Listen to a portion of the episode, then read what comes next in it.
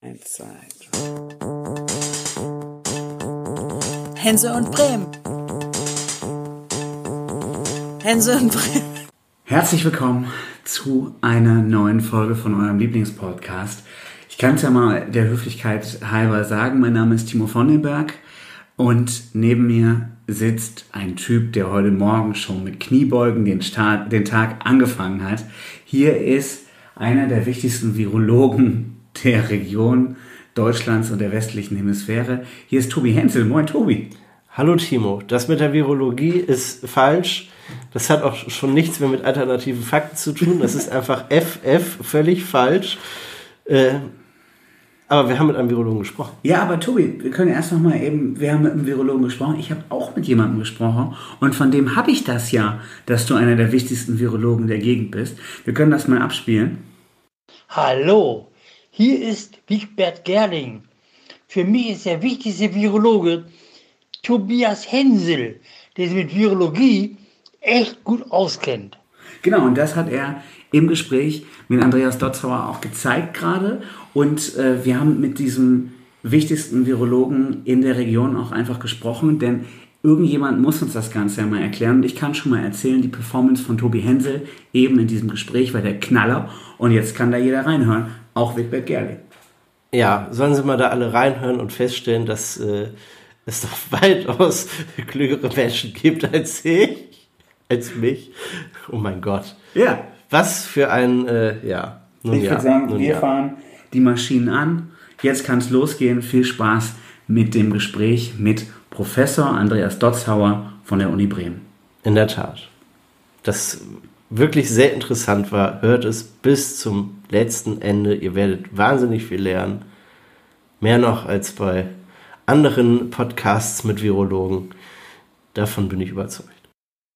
So, wir sprechen mit Andreas Dotzhauer, dem Andreas Dotzhauer, Professor Andreas Dotzhauer von der Uni Bremen, der wichtigste Virologe hier in der Region. Und Sie haben mir im Vorgespräch auch erklärt, warum Sie der wichtigste Virologe in der Region sind. Ja, guten Abend, Herr Sner von den Bergen und auch guten Abend, Herr Hensel. Tja, ich bin der wichtigste Virologe hier in Bremen, weil weit und breit kein weiterer Virologe vorhanden ist. Sodass also dieser Status nicht besonders schwer zu erreichen weil wir sprachen, wir sprachen ja schon davon, es ist der Star-Virologe, weil man sie ja auch wirklich immer überall sieht. Und äh, da es so wunderbar eloquent ist, haben wir gedacht, jetzt rufen wir sie auch mal an. Und sie sind Gott sei Dank rangegangen. Ähm, ich hatte im, im Vorgespräch die ganze Zeit an Herrn Drosten gedacht, der sagt, ich habe Besseres zu tun. Danke, dass Sie auch Besseres zu tun haben, aber trotzdem mit uns reden. Wir wollen heute mal ein bisschen reinschauen, mal ein bisschen fachlich reinschauen, wie es denn gerade mit der Corona-Situation aussieht. Ich kann erzählen, heute ist tatsächlich mein Corona-Tag seit ganz langer Zeit. Meine Großeltern wurden heute geimpft. Ich saß im Krisen- oder saß digital im Krisenstab der Gemeinde Lemwerder, weil da äh, im Landkreis Wesermarsch ja heute jetzt der große Notstand ausgebrochen ist mit einem Inzidenzwert von, ich glaube, über 250. Ähm, mhm. Es wurden ähm, Ausgangssperren verhängt, die spätestens ab morgen gelten. Und äh, der, ja, die Region ist in Aufruhr und äh, ganz besondere Situation. Von daher noch besser, dass wir heute mit Ihnen sprechen. Ähm, was ist denn in Ihren, in Ihren Augen gerade so los in, in der Region im Prinzip? Also wenn man die Region Bremen und die umliegenden Landkreise sich betrachtet, das tritt eigentlich ja eine Situation ein, äh, die auf Entspannung hoffen lässt. Ja, wir haben zwar immer noch relativ hohe Zahlen, aber die Anzahl an Neuinfektionen, sie sinkt auch die Anzahl an täglichen Toten, was ja auch ein ganz wichtiger Marker ist, äh, zeigt an, der Trend geht nach unten. Wenn man aber jetzt natürlich ja diese Situation in der Wesermarsch anguckt, da sieht man, dass ja viele kleine Ereignisse können durchaus dazu beitragen, dass die Zahlen eben wieder steigen. Das Virus nutzt einfach Lücken, wo sie denn vorhanden sind und warum sie auch immer vorhanden sind. Und was, was meinen Sie, wie kommt es, dass es in, in Bremen, im Landkreis Diepholz, äh, in, in der Stadt Delmenhorst überall eigentlich relativ gut aussieht, aber in der Wesermarsch dann eben nicht? Was, was sind diese Lücken, diese Ereignisse? Wie kommt es dazu? Man kann das schlecht sagen, aber es sind in der Regel sind hm, ja, es ist unsere Mobilität, die eine Rolle spielt. Also wenn viele Leute äh, viel unterwegs sind über größere Distanzen und sich mit vielen Leuten treffen. Das hat sich in der ganzen Situation jetzt im ganzen letzten Jahr eigentlich gezeigt, dass das die Situationen sind, wenn man sich zu mehreren mit anderen trifft und eben nicht die entsprechenden Maßnahmen einhält, dann kommt es zu solchen Infektionen, die dann auch weitergetragen werden. Das führt ja jetzt eigentlich zu einer ganz interessanten Situation, weil eben äh, der Großteil des bremischen Umlandes und, und ja auch Bremen selbst auf einem guten Weg ist. Und jetzt springt aber ein Landkreis eben im, im direkten Umland raus. Und äh, die Ministerpräsidenten hatten ja vergangene Woche besprochen, dass äh, bei einer Inzidenz unter 35 es wieder zu Lockerungen kommen kann. Und dann gab es ja auch in Bremen die Diskussion, ob äh, die Geschäfte wieder geöffnet werden dürfen, wenn im Umland äh, die Inzidenz zum Teil höher liegt oder ob im Umland, wenn die Inzidenz niedrig ist, die Geschäfte wieder geöffnet werden dürfen. Wenn in Bremen die Inzidenz hoch ist, Andreas Bovenschulte, der Bürgermeister, hatte sich ja auch dann äh, geäußert und, und sagte, ja, da müssen wir dann pragmatische Wege finden und äh, nicht ganz genau auf diese 35 äh, als Zahl verharren. Äh, ich meine, jetzt wäre quasi der Fall da, nicht? Landkreise Osterholz, Pferden, Rothenburg haben alle Inzidenzen, die sich stark dieser 35 annähern. Und äh, Dodenhof in Posthausen freut sich wahrscheinlich schon, dass sie bald wieder öffnen könnten, theoretisch. Aber dieser Tourismus, der dann äh, stattfinden würde, ähm, würde ja wahrscheinlich ja noch dazu führen, dass im Umland die äh, Infektionszahlen wieder steigen, oder? Ja, ich denke, dass auch der jetzt der Moment ist einfach noch nicht gekommen, dass man sich wirklich über Lockerung Gedanken macht, wenn der Trend nach unten geht. Und das Beispiel ja, haben, haben wir ja gerade drüber gesprochen, wenn äh, Regionen, die niedrig sind, äh, können auf einmal auch wieder steigende Zahlen haben. Das liegt zum Teil auch daran, dass, mh, hm, dass man vom, vom Gefühl her denkt man in einer relativ sicheren Region zu leben und äh, das muss nicht unbedingt bewusst passieren, aber äh, äh, doch so, ja, man fühlt sich, man kann jetzt wieder ein bisschen mehr tun, weil die Gefahr ja möglicherweise geringer ist. Aber das ist genau das Falsche. Das genau führt dazu, dass die Zahlen wieder nach oben steigen. Das haben wir auch gesehen. Die Bundesländer zum Beispiel, die am Anfang der Pandemie sehr niedrige Zahlen hatten, äh, ja, haben Zeitpunkt erreicht, wo die Zahlen dann hochgehen. Also es kann sich niemand irgendwie in Sicherheit fühlen, solange tatsächlich noch ein hoher Anteil äh, der Bevölkerung tatsächlich infiziert ist und auch noch infiziert werden kann. Von der Impfung sind wir ja noch weit entfernt. Mhm. Und ich sage es mal so, es erwischt jeden früher oder später. Also man hat nicht die Sicherheit, man lebt dann nirgendwo auf einer Insel und bleibt verschont. Also Sie sagen, es, es hängt tatsächlich viel von einem Gefühl vermeintlicher Sicherheit ab je sicherer man sich fühlt, umso härter wird man dann äh, quasi zurückgeschlagen. Ja, ja. Was ich noch ganz spannend finde, jetzt haben wir mit Lernwerder angefangen, deshalb möchte ich die Maßnahme nochmal so ganz kurz ansprechen. Ähm, wir sind bei einem Inzidenzwert von über 250 und die, ja, die große Maßnahme, die jetzt eingeführt wurde, ist eine Ausgangssperre, die ja gerade im, im ländlichen Raum äh, dann ist im Landkreis Wesermarsch zwischen 21 und 5 Uhr morgens. Ähm, was sehen Sie denn aus äh, Perspektive eines Virologen? Äh, kann diese Ausgangssperre dann noch was bringen? Also ich denke, dass diese Ausgangssperre nicht das alleinige Heil natürlich sein wird und ist. Es hilft natürlich dabei, äh, gerade ja in den Abendstunden äh, gesellig zusammenzusitzen, äh, weil man ja mehr oder weniger auf dem Sprung ist. Man möchte wieder nach Hause, wenn es nicht dazu führt, dass man sagt, okay, man trifft sich trotzdem und übernachtet dann gleich. Äh, das sind ja verschiedene Szenarien vorstellbar. Aber die Sache, um die Sache in den Griff zu bekommen, äh, reicht nicht eine einzige Maßnahme aus, sondern es müssen mehrere Maßnahmen ineinander greifen und eben die Löcher, durch die das Virus hindurchkommt, um die wirklich zu schließen. Jetzt äh, spielen wir mal so durch. Sie wären Landrat. Äh, was würden Sie denn für Maßnahmen empfehlen? Also ich würde natürlich äh, schon dort einkreisen, wo Kontakte stattfinden, also mögliche Kontakte unterbinden. Dazu gehört natürlich auch ja, als eine Möglichkeit äh, diese Ausgangssperre, um eben ja, abendliche Zusammenkünfte zu verhindern. Äh, man muss sich aber auch Gedanken machen, wie sieht es äh, ja, mit äh, den Betrieben, mit dem täglichen Betrieb aus, mit den Geschäften, ja, wo muss man hier tatsächlich eingreifen, um wechselnde Kontakte, häufige Kontakte, die aber auch über einen längeren Zeitraum gehen, um die einzuschränken.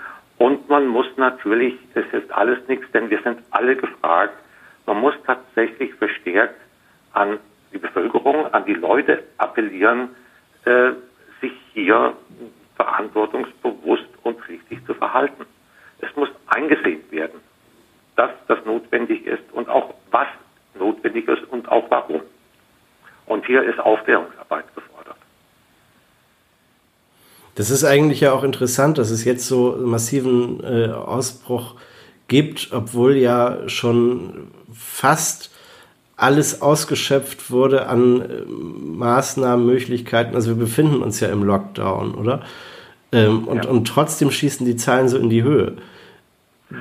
Es ist so, man sieht ja doch, hm, wenn man sich einen größeren Bereich anguckt, dass diese Maßnahmen, sie greifen.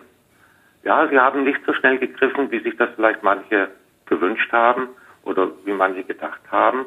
Aber letztendlich hm, greifen diese Maßnahmen. Wir sehen insgesamt einen fallenden Trend. Wenn wir jetzt kleinere Regionen haben, wo das genau gegenläufig ist, man muss es einfach so hart sagen, wir übertragen das Virus. Wir ziehen andere damit. Und allein dadurch wird auch schon deutlich, ja, was da passiert.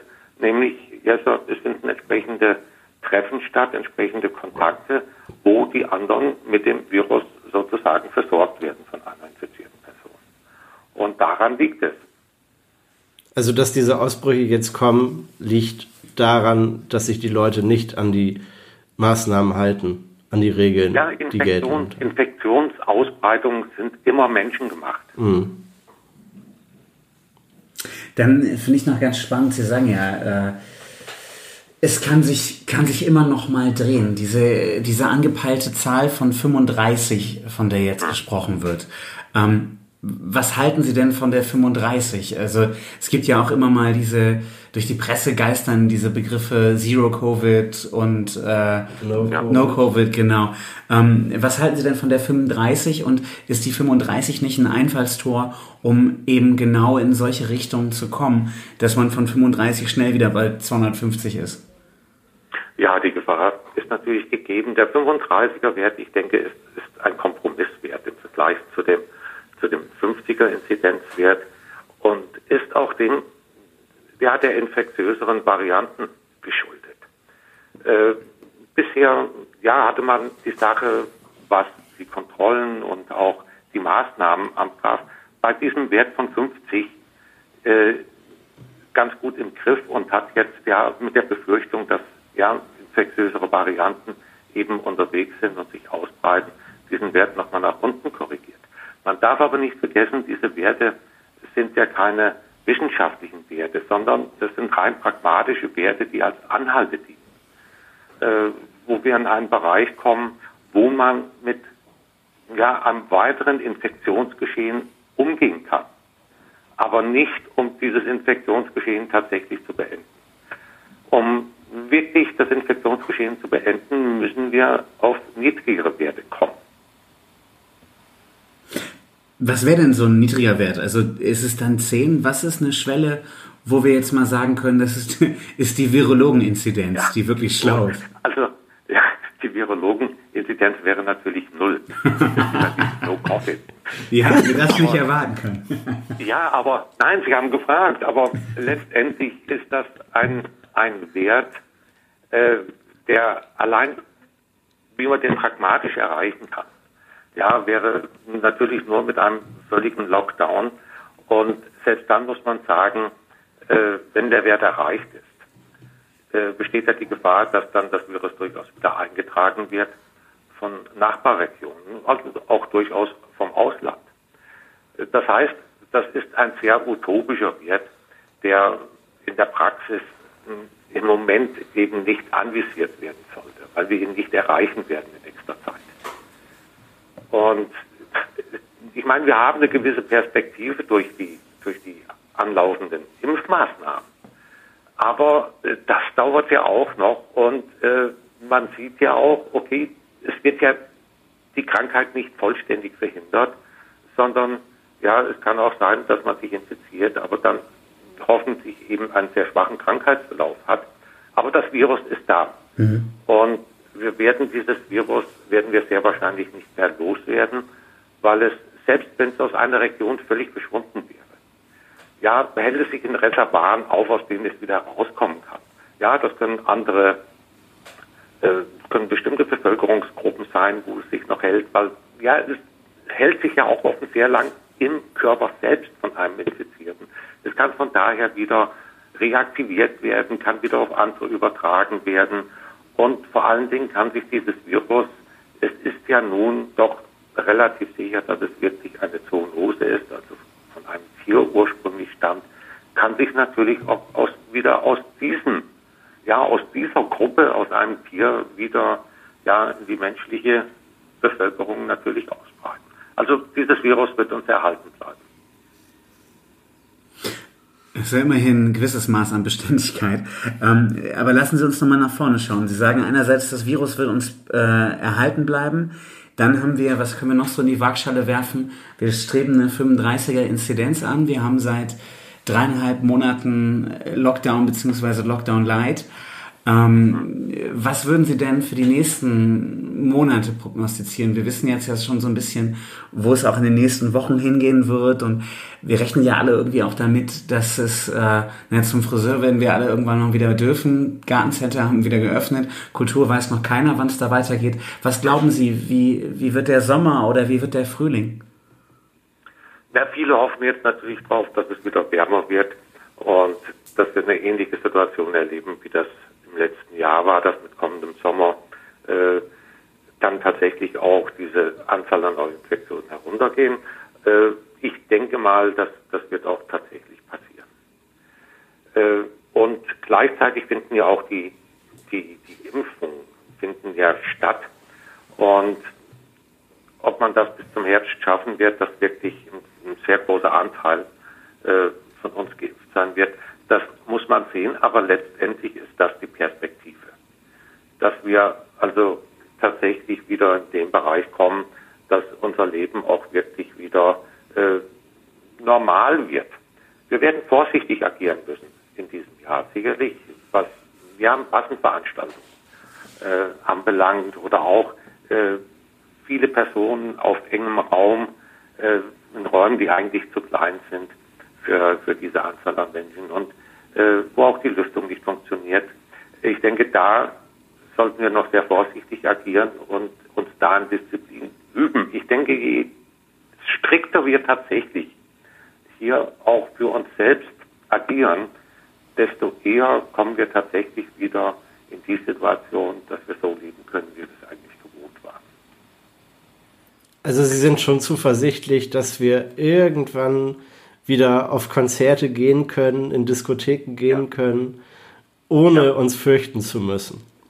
Richtig. Möglicherweise zunächst eben nicht in der gewohnten Größe, wie wir das kennen. Und äh, aber ich bin ja eigentlich guter Dinge äh, und, und gehe davon aus, dass wir tatsächlich wieder all das machen können, äh, was wir gewohnt waren. Und davon mal ganz abgesehen, ich war eh die ganze Zeit über der Meinung, dass, dass wir eigentlich alles machen können. Wir müssen es nur der Situation angepasst tun. Ja, wir können doch Kulturveranstaltungen machen, das müssen ja nicht die Mega-Veranstaltungen sein, äh, wie sie zum teilweise stattgefunden haben. Hier sollte man tatsächlich vielleicht umdenken, äh, dass wir ja möglicherweise doch länger hier vorsichtig. Und ja, dass wir alles machen können, aber möglicherweise unter etwas anderen Bedingungen. Das sind ja äh, eigentlich hoffnungmachende Worte von Ihnen. Ne?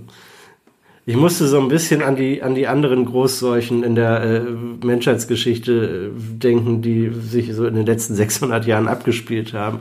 Das waren ja auch immer so Ausbrüche. Eigentlich lief so eine Seuche immer zwei Jahre und dann war sie wieder vorbei, oder? Also, ja, das waren so immer zwei, drei Jahre und dann waren sie zum Glück wieder vorbei.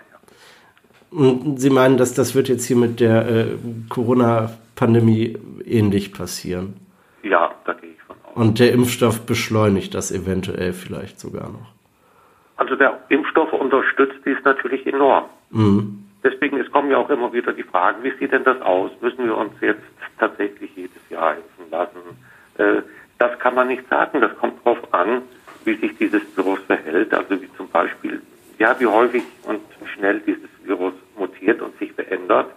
Davon wird das abhängig sein. Aber wenn die Infektionszahlen äh, niedrig sehr niedrig sind, dann finden natürlich auch weniger äh, Veränderungen des Virus statt, sodass wir also ja, möglicherweise dem ganz normalen Impfschema folgen können, wie wir das auch von anderen Infektionskrankheiten ja auch kennen. Mhm. Ja, zum Beispiel von Kinderkrankheiten. So eine, so eine große Frage, die ja irgendwie auch immer noch nicht beantwortet ist, schützt der Impfstoff oder die verschiedenen Impfstoffe, die es jetzt gibt, äh, davor nicht schwer zu erkranken oder eben auch davor, die Krankheit weiterzutragen. Ne? Und äh, wenn man den Virus weiterhin aufnimmt und weitertragen kann, auch wenn man selber nicht erkrankt, wäre ja dann der menschliche Körper immer noch äh, ein Reservoir, das dafür sorgen könnte, dass Mutationen entstehen, die dann eventuell durch diese Impfstoffschranke durchstoßen könnten, oder? Ja, dass die Gefahr besteht. Äh, das bedeutet ja auch, was ich gesagt hatte, mit, wir werden dieses Virus werden wir nicht los ist einmal da und, und, und wird wahrscheinlich mit uns erhalten bleiben. Es ist, dass es Rückzugsgebiete gibt, wo es sich eben zurückziehen kann, eben auch dadurch, wie Sie das gerade geschildert haben, und dass es von dort ja wieder ausbrechen kann. Man darf aber nicht vergessen, die Impfung äh, hat ja zwei Funktionen. Die erste Funktion ist eben zu verhindern, dass man überhaupt erkrankt.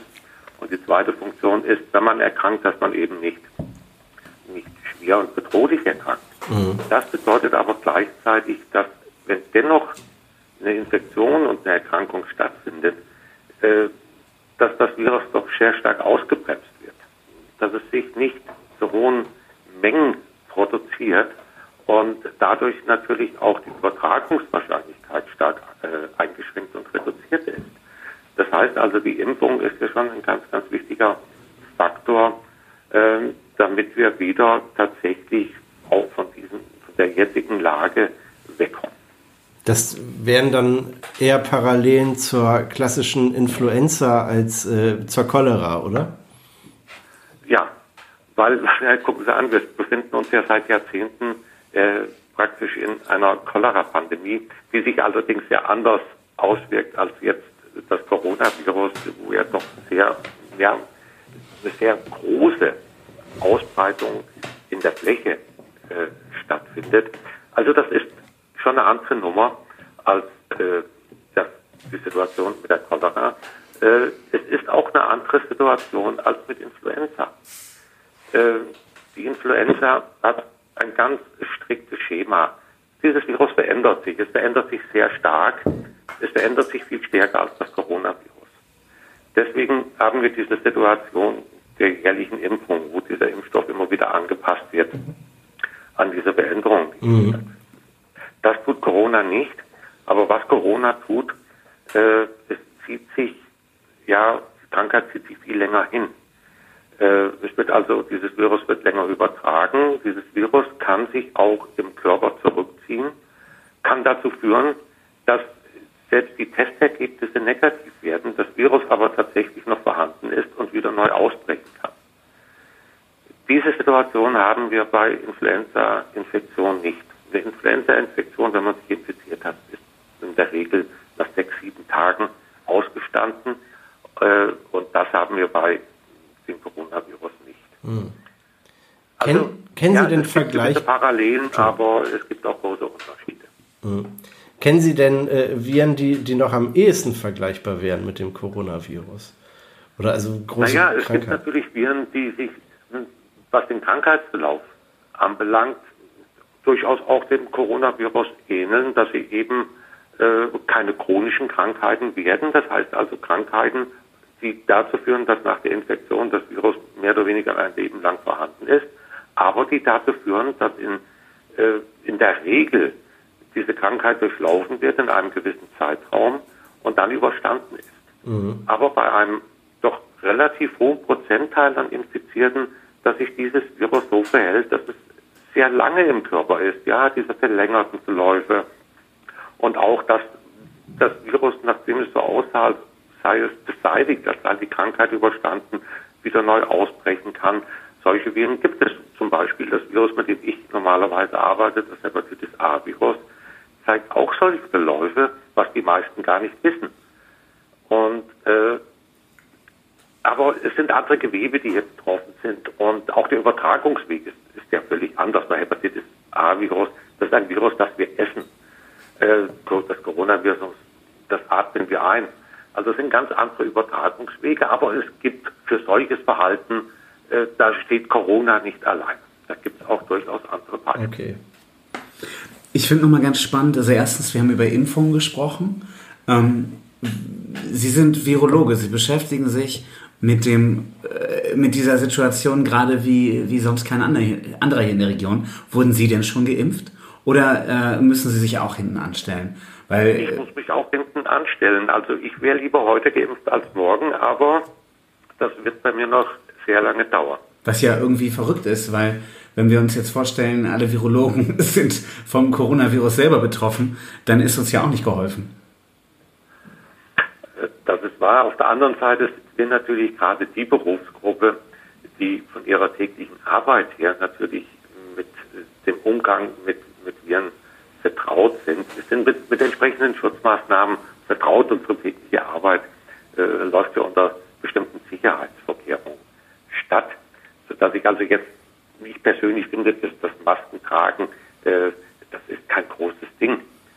Ähm, wir haben da ganz andere striktere Maßnahmen, wenn wir im Labor mit, mit, ja, mit, mit solchen Viren arbeiten. Also wir sind das gewohnt, wir, wir können damit umgehen. Nichtsdestotrotz muss ich für mich sagen, ich wäre natürlich auch lieber noch zusätzlich geimpft. Ja, weil das natürlich der beste, die beste vorbeugende Maßnahme ist, um sich gegen eine Infektion zu schützen. Und dann verzeihen Sie mir jetzt diese Parallele, die ich mit dem Coronavirus jetzt mal aufbauen muss. Aber ich beschäftige oder ich denke momentan immer relativ viele an diese Mutanten. Und die habe ich natürlich das letzte Mal in meiner Kindheit bei den Teenage Mutant Hero Turtles mitbekommen. Ähm, die, äh, wo die Schildkröten dann auf mal Ninja-Kämpfer wurden. Äh, ganz so schlimm ist es ja, so wie ich es bisher mitbekommen habe, beim Coronavirus nicht.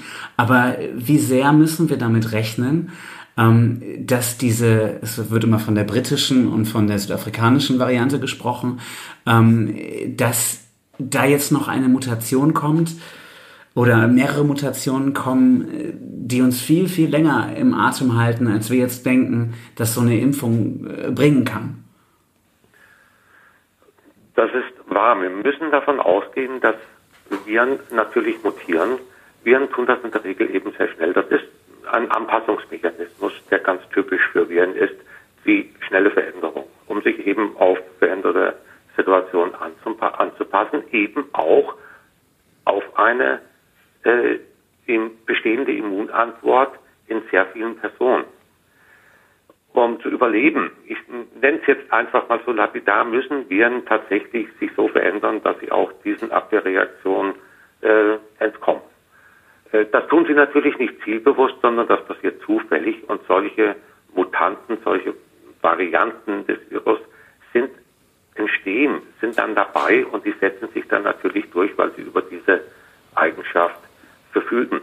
Das Coronavirus ist zum Glück ein Virus, das sich nicht schnell verändert im Vergleich zu vielen anderen Viren.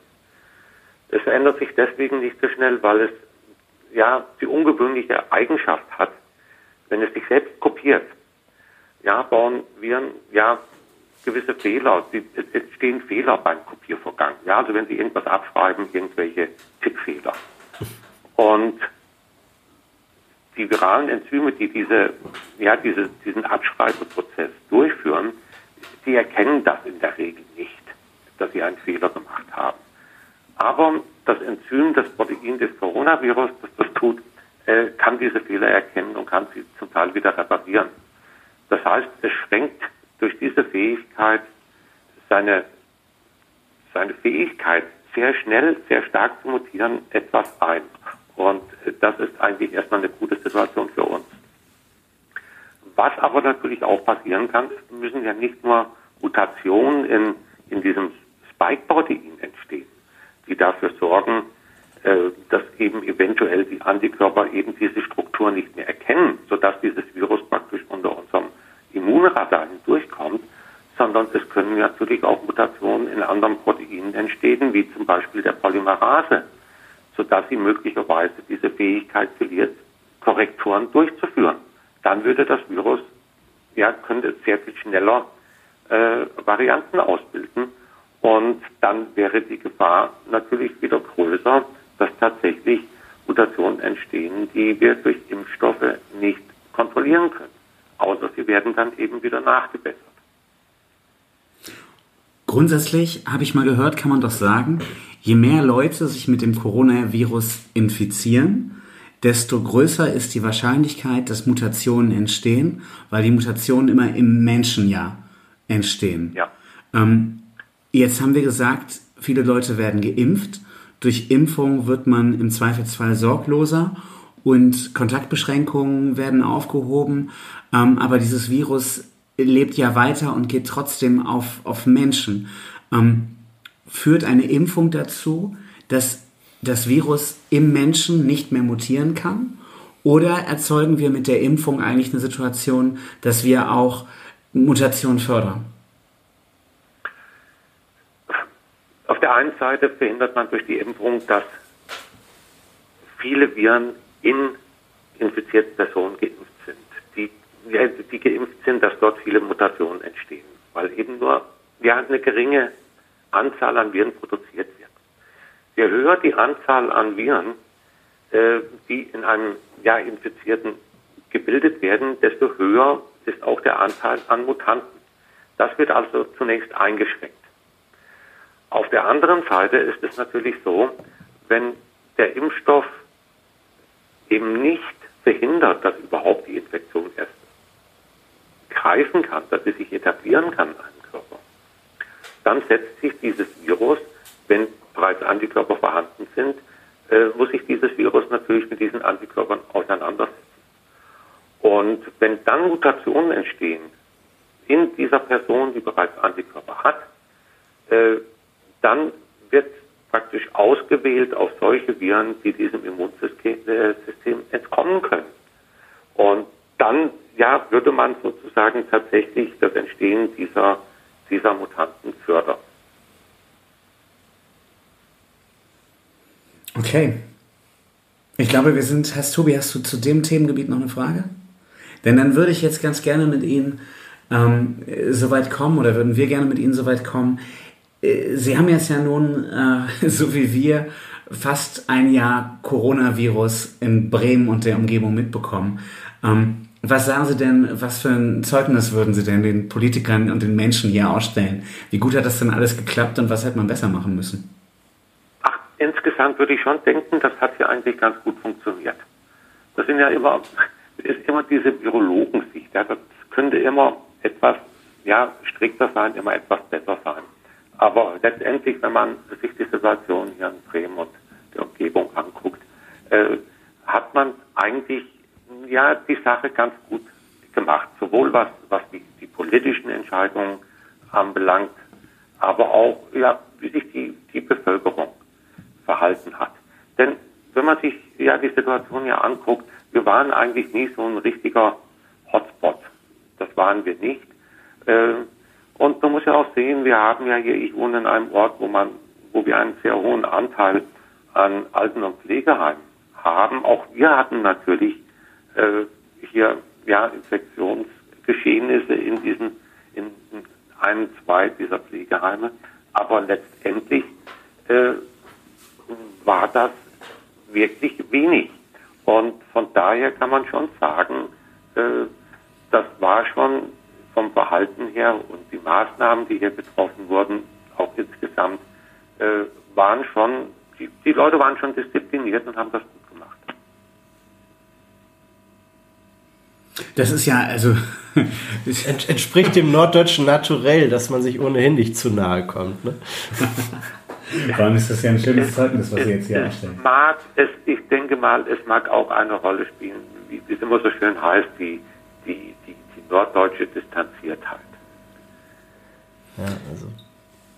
Wenn man sich dann Schleswig-Holstein anguckt, wo er die, die Zahlen über das ganze Jahr betrachtet noch ein bisschen besser aussahen als in Niedersachsen und in Bremen. Und ich meine, Bremen als große Stadt ist sowieso noch ein bisschen anders als ähm, ländliche Räume. Bleibt zu hoffen, dass es so bleibt. Ne? Ja, ich denke auch. Also das, das, ich, ich sehe das ja auch eh nicht als, als Nachteil, ja, diese, diese etwas distanzierter zu sein. Äh, aber wenn man das vergleicht, ich habe ja auch lange in Süddeutschland gelebt, da, da ist der Umgang, ist da schon anders. Äh, ja, man kommt sich körperlich äh, ganz normal, in normalen Situationen viel näher, als man das eigentlich hier in Norddeutschland tut. Und äh, ich denke, dass das wirkt sich hier auch aus, eben in, in ganz ordentlichen Zahlen, was die Neuinfektion anbelangt, dass die eben nicht so hoch ausfallen. Das heißt, wo Sie jetzt erzählen aus Ihrer Geschichte aus Süddeutschland, ähm, Bremen ist also nicht nur eine äh, tolle Stadt für Influencer, sondern auch für Virologen. Das heißt, eigentlich könnten doch viel mehr Virologen äh, hierher kommen nach Norddeutschland, weil die fühlen sich dann ja sicherer, wenn man ein bisschen distanzierter ist. Aber das wäre für Sie auch wieder Ja, schlecht, jetzt, oder? Jetzt, jetzt, jetzt drücke ich das mal anders aus, aber wir haben weniger Studienmaterial. Na gut, das ist natürlich, das ist natürlich ein Problem. Und wir wollen Ihnen jetzt auch keine Konkurrenz anlachen. Nicht, dass Herr Drosten auch noch den Podcast wahrscheinlich hört und dann meint, er müsste nach Bremen ziehen Er und so. jetzt auch nach Bremen kommen, ja. Ja, ja. Vor allem so viele Punkrock-Bands haben wir gar nicht hier, in denen er überall Gitarre spielen kann. Von daher würde ich sagen, ähm, brauchen wir da jetzt keine Werbung machen. Was ich aber noch ganz spannend finde, ähm, Sie haben gesagt, dass wir das hier in Norddeutschland eigentlich schon ganz gut gemacht haben. Ähm, so insgesamt, der Norddeutsche als an, an sich. Was sagen Sie denn zur Politik? Ähm, wenn das schon ganz gut geklappt hat, ähm, war das denn teilweise zu streng oder war es so zu locker? Was hätten Sie strenger gemacht, was hätten Sie lockerer gemacht? Oder meinen Sie, äh, grundsätzlich hätte man es lockerer machen müssen, aber die Menschen hätten mehr Selbstverantwortung zeigen sollen?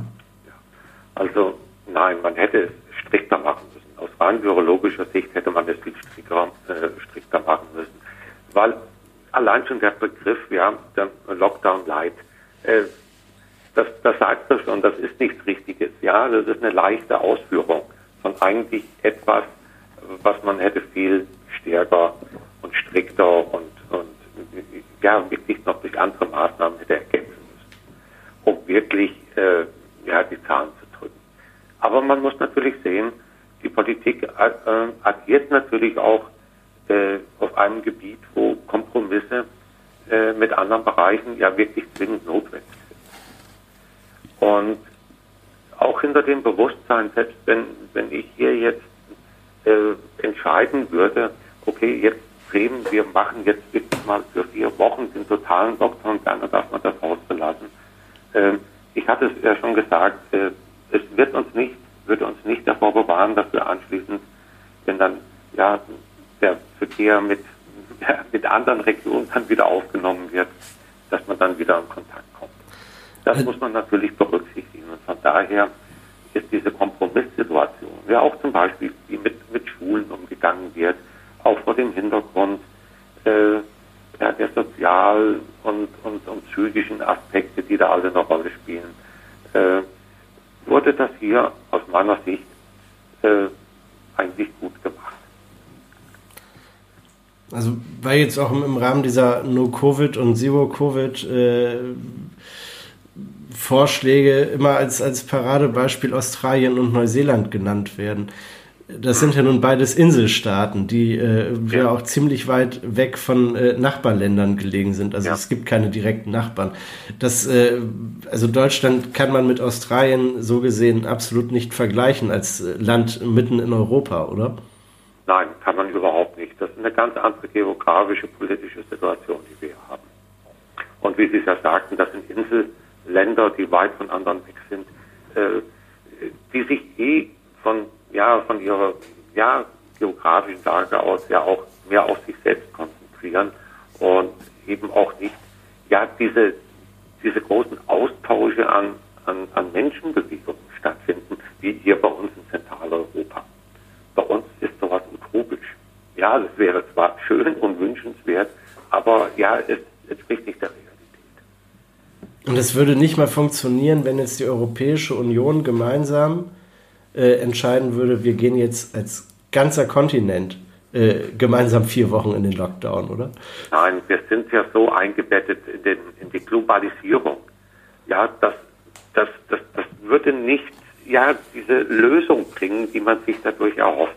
Ja, das würde nicht funktionieren.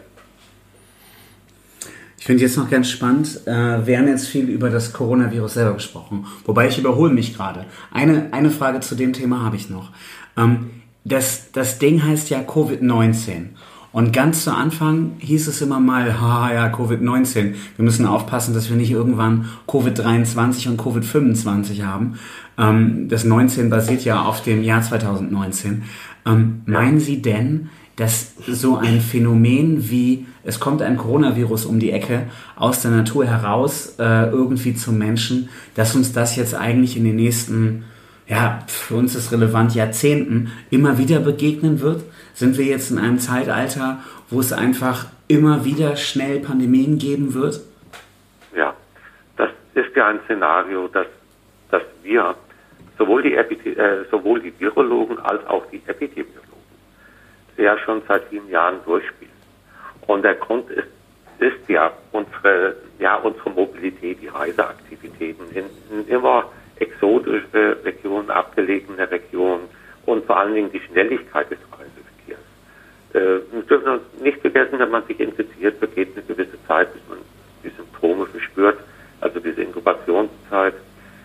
Während dieser Zeit, ja, ist man oft schon wieder dann zu Hause, trägt aber das Virus in sich und selbst wenn man krank wird, ich denke, es ist nur natürlich, wenn jeder versucht, so schnell wie möglich wieder nach Hause zu kommen. Und das geht ja auch schnell. Das geht ja innerhalb von Stunden, egal wo man sich jetzt ja, sich aufhalten würde.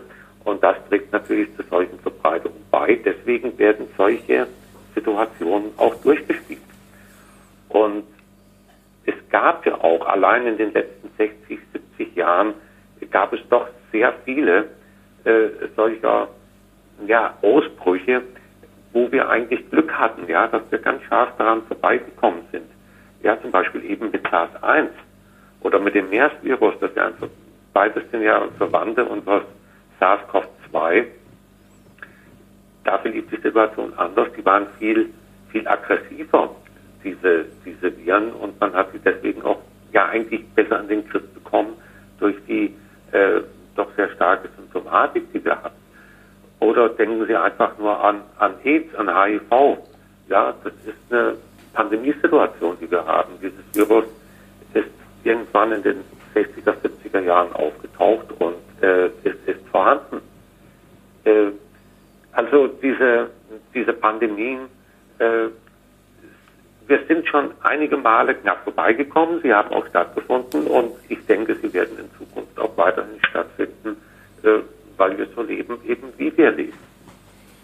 Das heißt, im Grunde äh, sind das ja, das ja eine, eine ja nicht eine Win-Win-Situation, aber eine, eine doppelte Situation. Wenn man dem Klimawandel entgegentreten möchte, muss man fast die gleichen Maßnahmen anstoßen, würde ich sagen, wie äh, diesem, diesem Pandemiegeschehen entgegenzutreten. Wir sollten ja. weniger reisen, wir sollten weniger mobil sein und wir sollten ja. äh, mehr zu Hause uns über, über Homeoffice und, und Videokonferenzen treffen und nicht durch die ja. Gegend jetten. Na gut, dann habe ich ja, es ist beides, ja, es sind beides Situationen oder, oder Zustände, äh, die durch die durch Menschen gemacht sind, ja, durch, ja, durch, durch menschliche Aktivität. Und das trifft für beide, für beide äh, Fälle zu, ja. Also die Antwort auf die Cholera war der Bau von Kanalisation. Und die Antwort auf Corona ist äh, Einschränkung der Mobilität. Ja, ja. Ja, bei Cholera ist Trinkwasser, Reinheit des Trinkwassers. Und hier ist es tatsächlich unsere, unsere Mobilität, ja, unsere Reisefreudigkeit.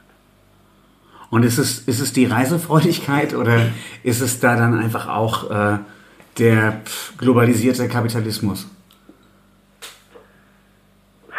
Naja, der trägt natürlich auch dazu bei. Es ist ja nicht nur, es sind ja nicht nur, ich meine jetzt hier natürlich nicht nur die Erholungsreisen oder, oder äh, Vergnügungsreisen, die man unternimmt, sondern es gehören dazu natürlich auch Geschäftsreisen dazu, äh, die durchgeführt werden. Aber ich denke, gerade hier in dem Bereich der Geschäftsreisen haben wir jetzt doch gelernt, dass es auch durchaus andere Wege gibt, äh, wie man kommunizieren kann, ohne dass man in der Welt rumfliegt. Das wird bei, bei Vergnügungs- und Erholungsreisen äh, sicherlich schwerer äh, der Fall sein, da drauf zu verzichten. Ja, da muss es dann eher mit einer Preisspanne oder einer Extrasteuer oder irgendwie sowas gehen, äh, um da die den regelmäßigen Urlaub auf äh, den, wie heißt das, Mauritius oder was waren noch die anderen, die Malediven, da kommt dann ja auch wieder der Klimawandel, der eventuell erledigt, dass man die Malediven noch besuchen kann. Ähm, man sieht ja erstaunlicherweise, wie gut, sage ich mal so, wie gut die Corona-Pandemie dem Klima getan hat. Ja. Da liegen ja die Daten vor, dass ja, wir haben auf einmal unsere Klimaziele erreicht. Was ich ganz, ganz spannend noch finde, die Frage, und das frage ich mich wirklich, ich sag mal, seitdem ich äh, Herrn Drosten aus dem Radio kenne ähm, oder aus dem Podcast, wie oft muss ein Virologe eigentlich Dinge beantworten, die außerhalb der Virologie liegen. Ich weiß gar nicht so ganz genau, äh, welche Themen alle in der Virologie besprochen werden. Wir haben vorhin diskutiert, ob man jetzt Mediziner ist, wenn man Virologe wird, oder ob man Biochemiker ist. Ähm, aber wir haben jetzt über einige Themen auch gesprochen und hätte ich gedacht, Mensch, das geht aber ganz hart Richtung Sozialwissenschaften. Was gehört denn alles dazu und wie oft haben Sie das Gefühl, dass Sie denken, Mensch, ich bespreche jetzt eigentlich ein Thema oder einen Themenbereich, das sind eigentlich die Politikwissenschaften oder sonst was? Die Situationen sind zum Teil unterschiedlich. Jetzt unser Gespräch hier ist ja mehr ein Gespräch über bestimmte Themen. Und es geht nicht darum, dass ich jetzt hier mit meiner virologischen Expertise, mit meinem virologischen Fachwissen bestimmte Fragen beantworte, sondern hier ging es ja auch ein bisschen darum, ja, wie, wie, wie sieht man das auch so als der Mensch-Virologe? Mhm. Es ist natürlich so, wenn man, wenn ich normalerweise gefragt werde, äh, von Reportern zu bestimmten ja, äh, Situationen, dann betone ich immer, dass die Antworten, die ich gebe, äh, die Antworten aus Virologensicht sind. Und äh, von daher natürlich auch die entsprechende äh, Striktheit haben, die man hier gibt. Und ich beantworte eigentlich keine Fragen, wo es dann um, um solche Abschätzungen geht. Was, was wäre jetzt sinnvoller gewesen, wenn man noch mhm. die ökonomischen Aspekte beurteilt? Das kann ich nicht. Ja, das, das kann niemand, also Virologen sind keine Ökonomen, da denken sie ja genauso aus dem Bauch heraus wie, wie alle anderen auch. Und ich denke, es wäre falsch, da tatsächlich äh, was zu sagen. Ja, in diesem Zusammenhang. Das mag jetzt anders aussehen, wenn, wenn man ein Gespräch führt, äh, wo es eben nicht allein nur um die, um die Virologie geht. Aber ansonsten versuche ich das zu vermeiden. Und dann finde ich noch spannend, äh, eine andere Person hier in der Region, die man immer mal wieder äh, im Weserkurier liest oder bei Buten und Binnen hört, ist der HJCEP.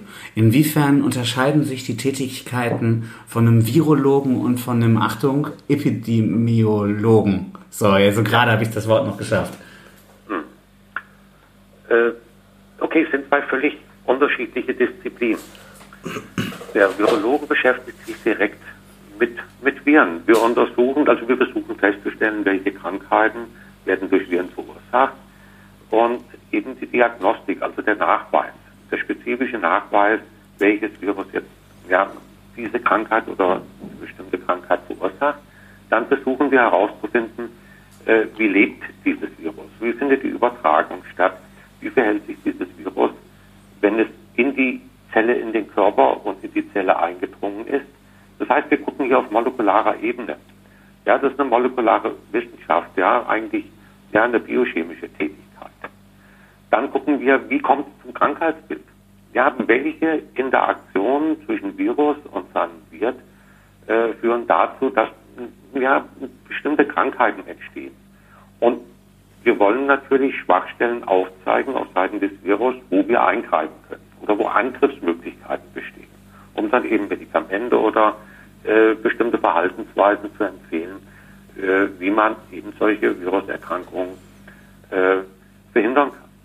Der Epidemiologe beschäftigt sich mh, ja direkt mit der Ausbreitung, mit Lebens, was, was für Umstände müssen bestehen, damit es tatsächlich zur Ausbreitung der Viren kommt. Also zum Beispiel Epidemiologen versuchen dann tatsächlich herauszufinden, warum gibt es bestimmte Hotspots? Was ist da passiert?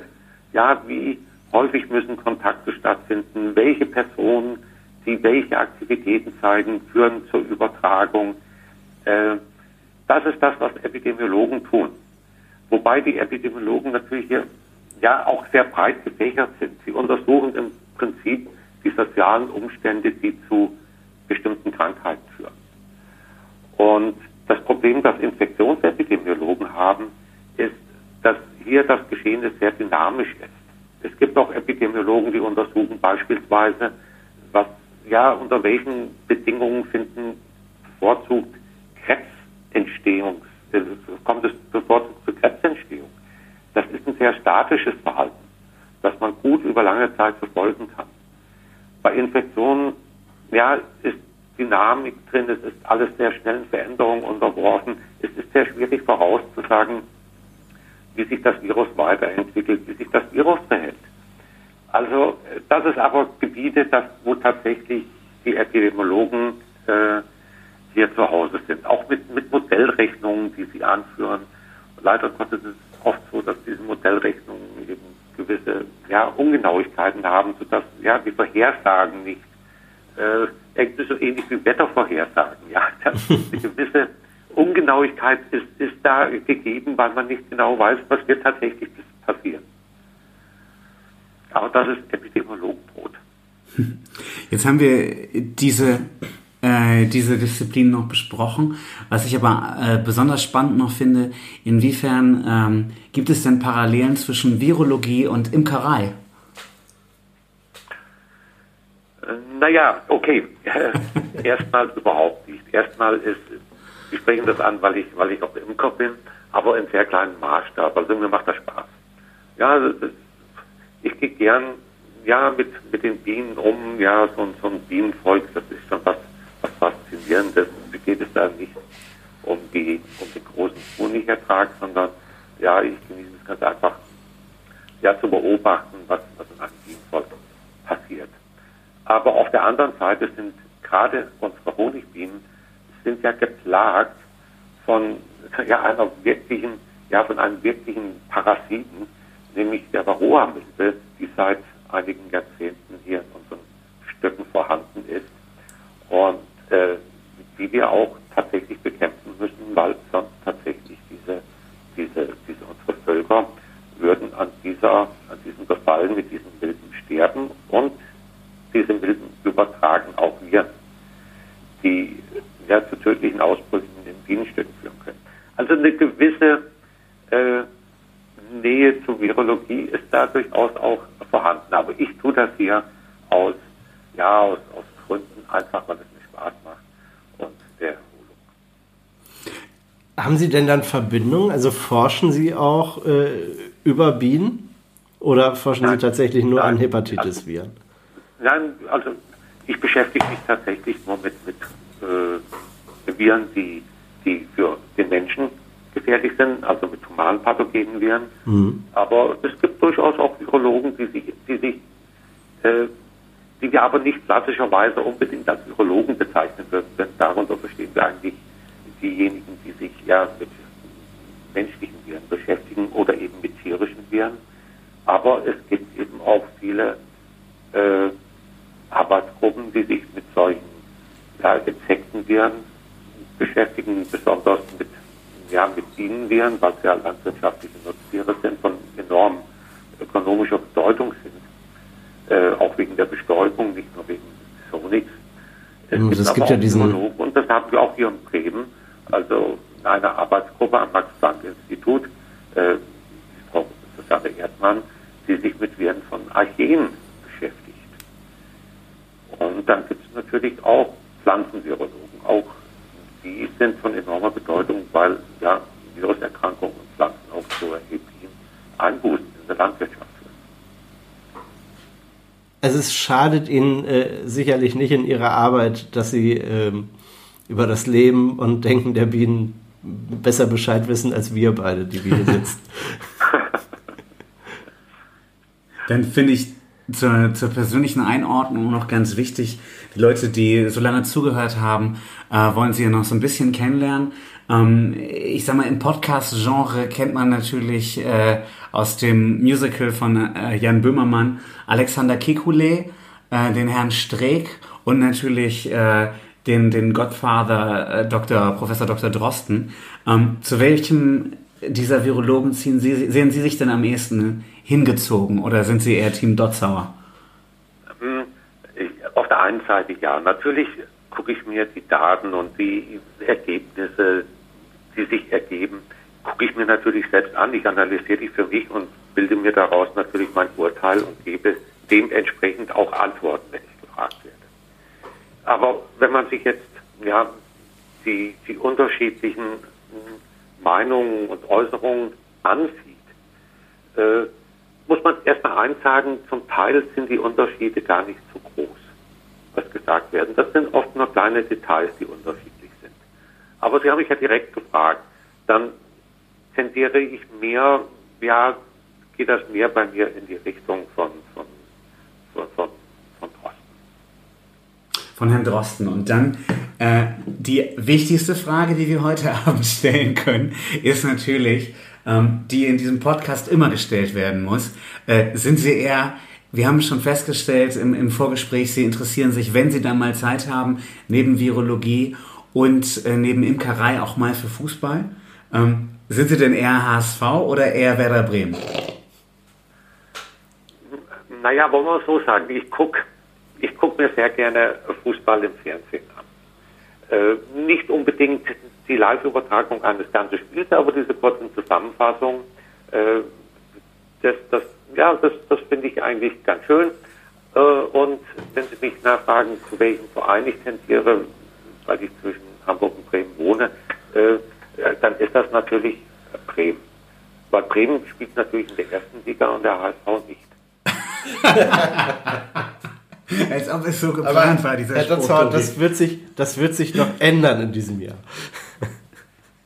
Ja, es sah schon die letzten Jahre ja hm, ganz gut aus und dann hat der HSV ja doch nicht geschafft. Warten wir das mal ab. Aber wenn es dann natürlich so kommen sollte, dass wieder beide in der ersten Liga spielen, äh, habe ich doch eine größere räumliche Nähe. Umso besser, oder? Nee, das zu Werder. Genau. Genau, die größere räumliche Nähe zu Werder Bremen, Tobi, die hast du auch. Von daher hast du jetzt sogar von einem Virologen gelernt, dass es eigentlich schlauer ist, für Werder Bremen zu sein. Und äh, ich finde, jetzt haben wir den wunderschönen Gesprächsabschluss doch geschafft. Ähm, von Virologie zur Krankheit HSV.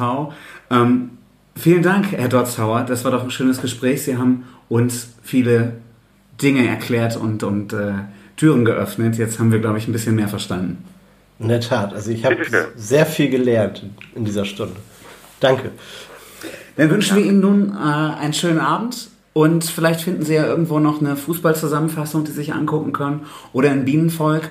Äh, vielen, vielen Dank, viele Grüße an die Uni Bremen und äh, vielleicht bis demnächst. Wir haben ja gelernt, das Coronavirus äh, wird uns nicht ganz verlassen. Bleibt uns noch erhalten. Okay, Dankeschön. Dankeschön, tschüss. Tschüss.